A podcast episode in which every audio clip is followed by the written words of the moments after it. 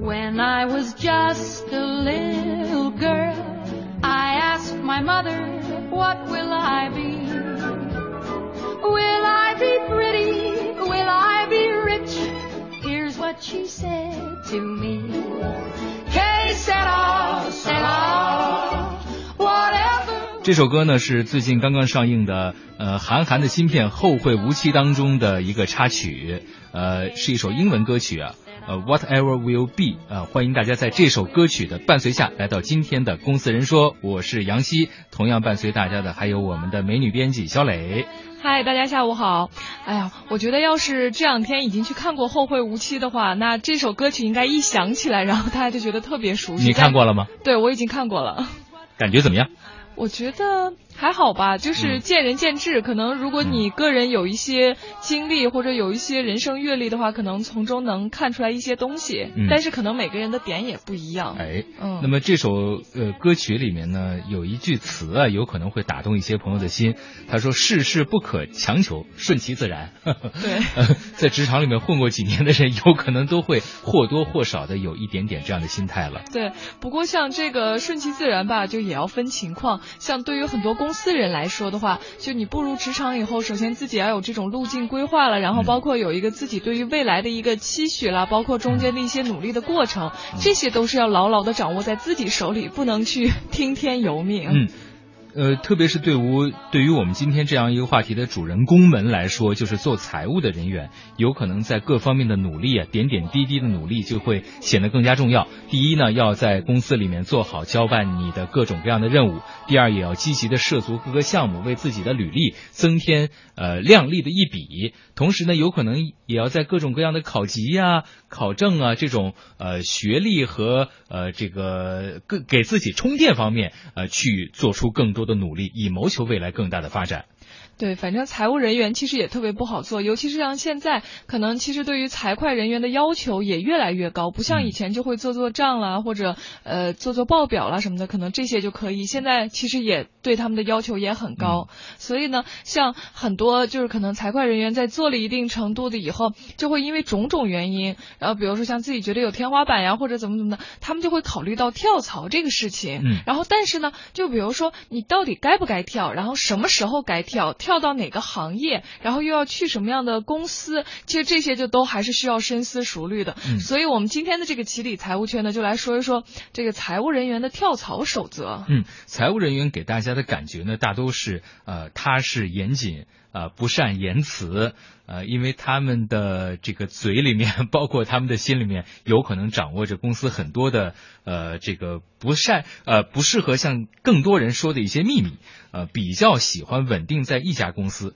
但是有一项调查结果显示，百分之五十九的财务人员都有跳槽的打算。完全没有跳槽打算的只有百分之十五，而大部分跳槽原因都是因为职业发展空间比较小，晋升的前景不明确，而且收入啊、呃他们觉得普遍偏低。对，所以像在这种情况下，那怎么跳槽才能跳的就是更高更远，然后更符合他们心中的那个需求呢？然后我们今天就为大家还是带来外企财务官张泽峰，然后还有我们的编辑张傲的一个对话，就是说财务人员的择业观。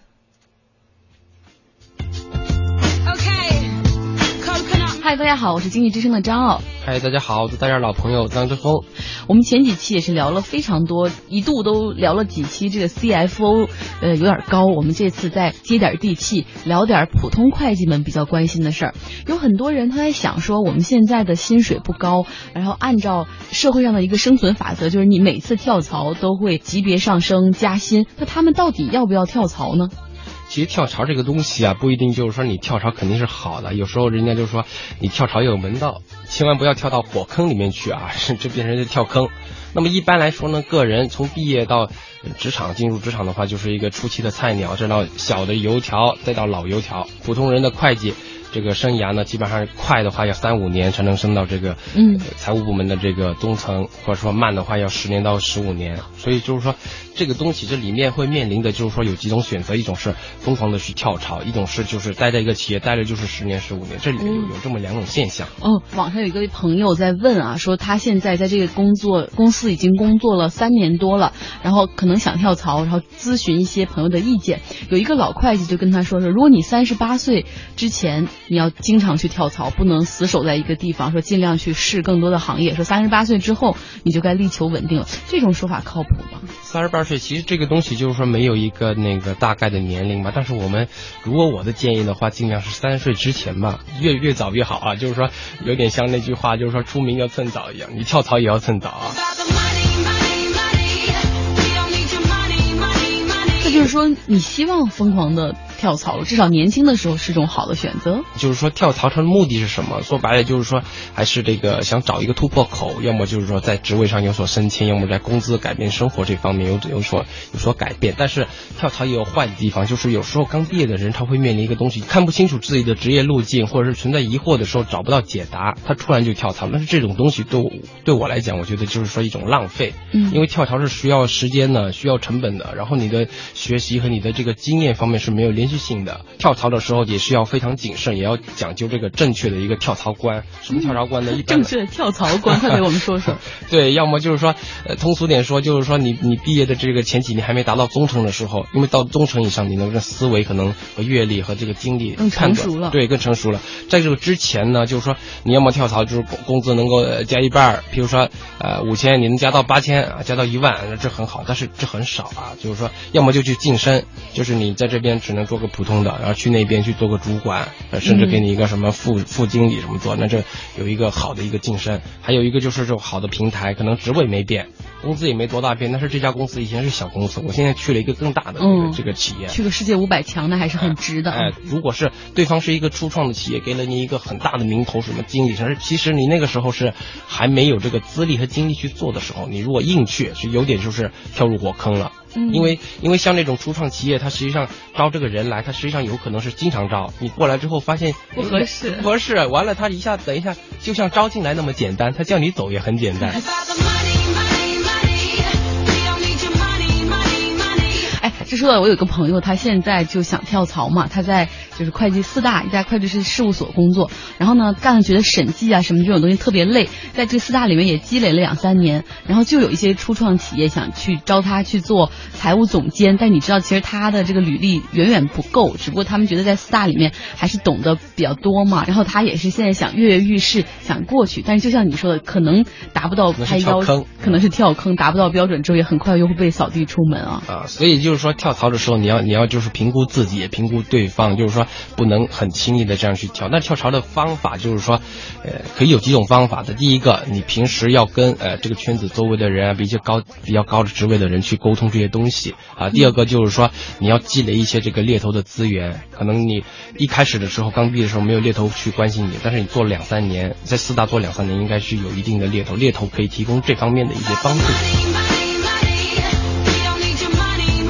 刚才你说那几点，我觉得其实对普通的不只是会计这个岗位，对很多岗位其实都适用。那如果说对财务人员来说，他们还有哪些是跳槽时候需要与众不同、需要注意的？会计这个行业，你千万不要去挑一个担子，就是比你的自身能力高太多的。这个担子太重的话，你到时候会被压垮的，会被压垮。自己就是精神上肯定会可能会觉得自卑，我怎么这个做不起来？因为会计它不仅仅是专业知识，那我们可能后面还会讲到，就是说你的人际处啊关系，一开始就是了解你自身，然后了解这个对方的单位，然后还要了解你自己的规划是不是适合你的规划啊，不能说跳槽，不能说变成跳蚤。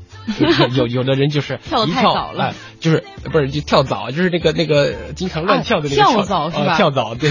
就是说口音有点重，对对对，就经常乱跳的那种，就是说跳过去啊，做个几个月又得跳又得跳，到时候就真的是真的是晕了，就是说。都忘了自己想做什么了。对，而且我知道平时猎头或者是呃 HR 在招人的时候，他们很注重这个人履历的连续性。假如说在一家公司不到两年他就跳的话，其实是负分的，会给你减分的。对于财务来说，是不是格外是这样？呃，绝对是这样的，因为会计还是一个比较敏感的一个部门，所以看你这个连续性也是非常重要。因为你如果做一段时间然后就走了的话，其实你对这个公司的贡献不是很大。嗯，所以在下一家的时候，他一定会考虑这样的一个问题。所以跳槽的周期就一般来讲。讲，三十岁之前你频繁一点没有关系，但基本上就是说，呃，两年得做个两年，然后积累一点东西。如果真的是职业上有天花板，或者是说有更好的机会，你可以跳，最少要积累个两年啊。嗯迫不得已的时候也不能说，呃，少于一年吧，少于一年就太夸张了。基本上你在找工作的时候就非常难，要花很多东西去跟人家解释。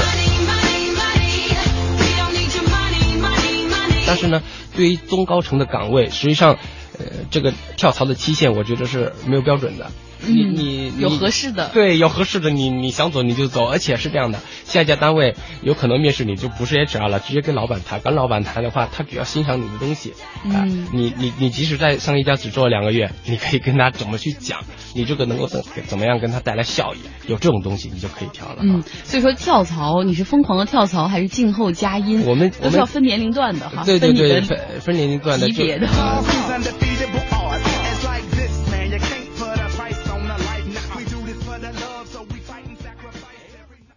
哎，刚才我们听到的就是外企财务官张泽峰和编辑张傲的一段对话啊，聊财务人员的这个跳槽，他们的择业观。呃，看来啊，这个跳槽呃也不是一件简单的事情。张泽官呃张泽峰他的观点呢，还是要慎重一些。呃，特别是现在有一些刚刚入职的年轻人，呃，老是对周围的环境啊，对公司啊特别的不满意啊，觉得哎呀，我的同事也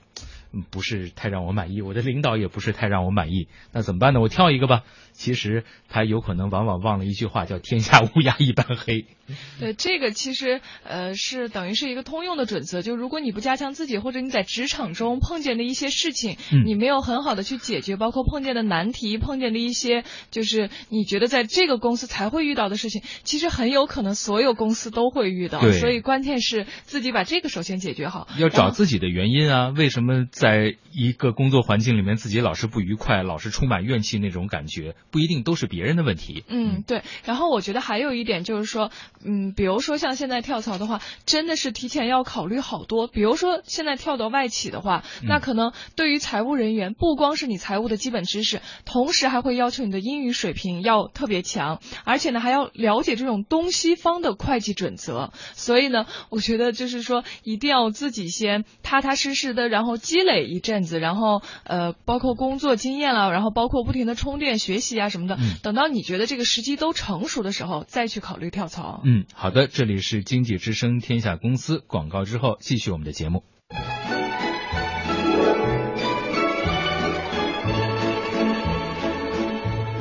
When I was just a little girl,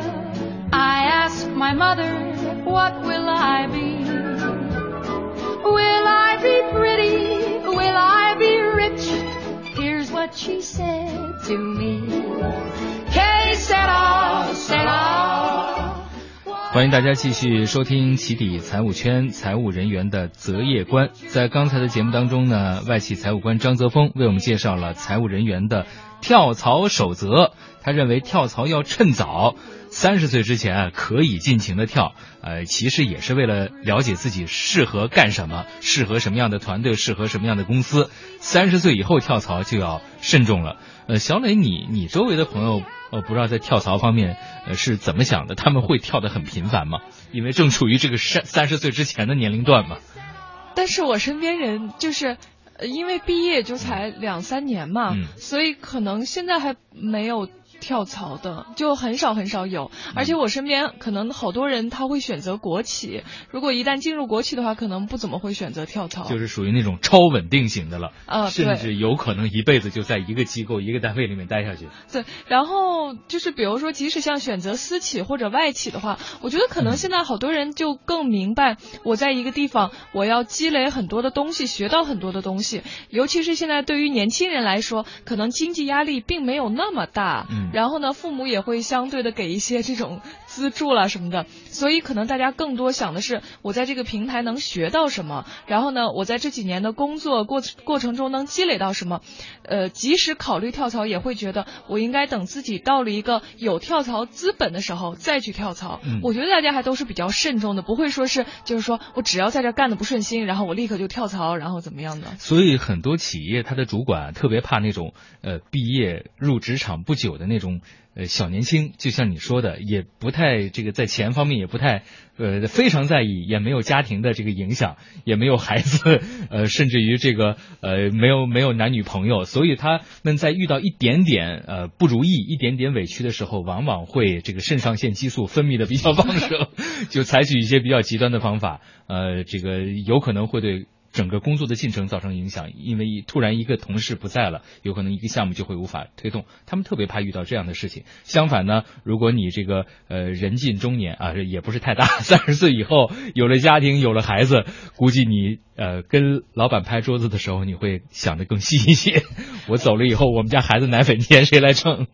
对，我觉得可能还有这样一种可能啊，嗯就是比如说像我身边人，我感觉相对都是比较谨慎的一类人。嗯也就是说，在大学刚毕业的的时候，可能他在选择这个职业的时候，并没有说。呃，我先进一家公司干的，然后以后再说。不是太冲动啊。好多人都是说，就比如说我在大学四年已经定了什么目标，我毕业以后我就想进这家公司，然后他会就是说不停的努力，然后自己在大学时候就做储备，然后可能毕业以后就是说也是历尽千辛万苦进了自己很理想的一个公司。嗯像这种的话，确实也不怎么容易跳槽，因为得到的太不容易了。嗯，因为他那个目标很明确的，比如说哪一类的公司，哪几个公司，呃，他能够进去，不论是他还是他的家庭，他的父母，有可能都已经啊觉得付出了，呃，已经已经很满意了。嗯所以说这样的这样的收获，呃，轻易的也不会让他呃流失掉、放掉。啊、有这有这样的可能性，嗯。对，但是我总在想，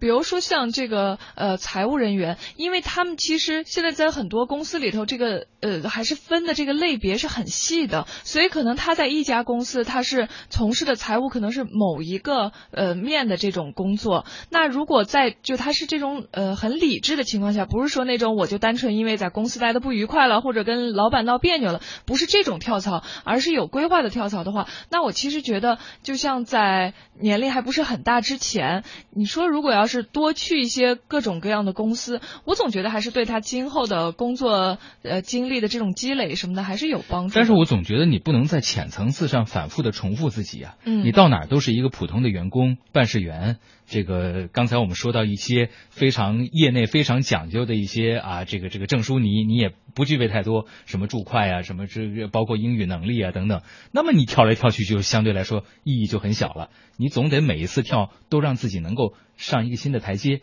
保证你在未来到了一定年龄段以后，能够更多的主导这个事件的进程，更多的在公司里面发挥呃你的主导价值，有可能这个跳的才会比较让人满意。对，我觉得或者还有一种可能就是属于这种厚积薄发，在别人眼里好像他的几次跳槽并不是说哎职位或者薪水有什么一个很大的飞跃，但实际上他自己是有规划，然后是有想法的，然后其实在这种几次的跳槽之后，就会突然发现他向前迈了一大步。我觉得如果是这样有这种合理规划的话，倒是也还可以。嗯，呃，也有一些朋友啊，他的追求不太一样啊，他或者是觉得在一些外企啊，在一些私营企业压力会比较大。呃，特别忙碌，他反倒愿意追求一个比较清闲的工作，所以说我们也会见到有一些朋友是，呃，收入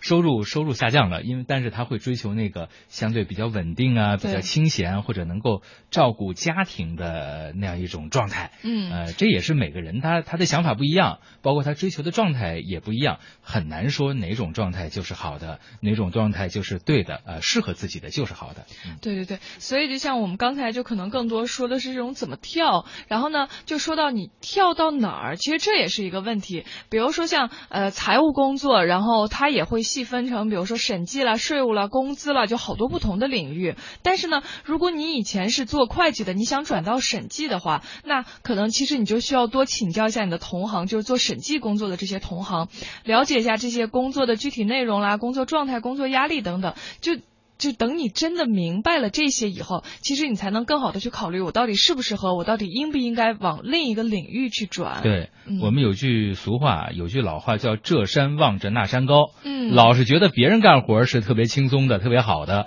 或者老是觉得别的公司，哎，怎么这么让人满意啊？我现在怎么这么憋屈啊？但是真正换了以后，身临其境的时候，往往这个想法真的会发生变化。对对对，然后还有一种呢，就是说，呃，去哪种性质的单位，就除了刚才说到国企，可能相对是福利高一些，然后工作清闲，可能压力会小一些，然后会有更多的学习时间，相对比较稳定。嗯然后，但是因为现在民企的发展速度也特别快，所以其实很多就不错的这种民企里头，对于财会人员的需求也是非常大的。嗯我觉得，而且在这个过程中，应该也能学到很多的东西。嗯，不过现在我觉得很多事情都在发生变化。你刚才提到国企相对会清闲一些，我有几个朋友在国企里面，的确也很忙碌。嗯，按他们的说法叫脚打后脑勺，嗯，这个也也也是面临着很大的压力。对，然后完了以后还有就是，可能很多人会考虑的外企。其实外企呢，就是它财务管理体系和方法都相对是比较成熟的，嗯但是由于呢它分工特别细致，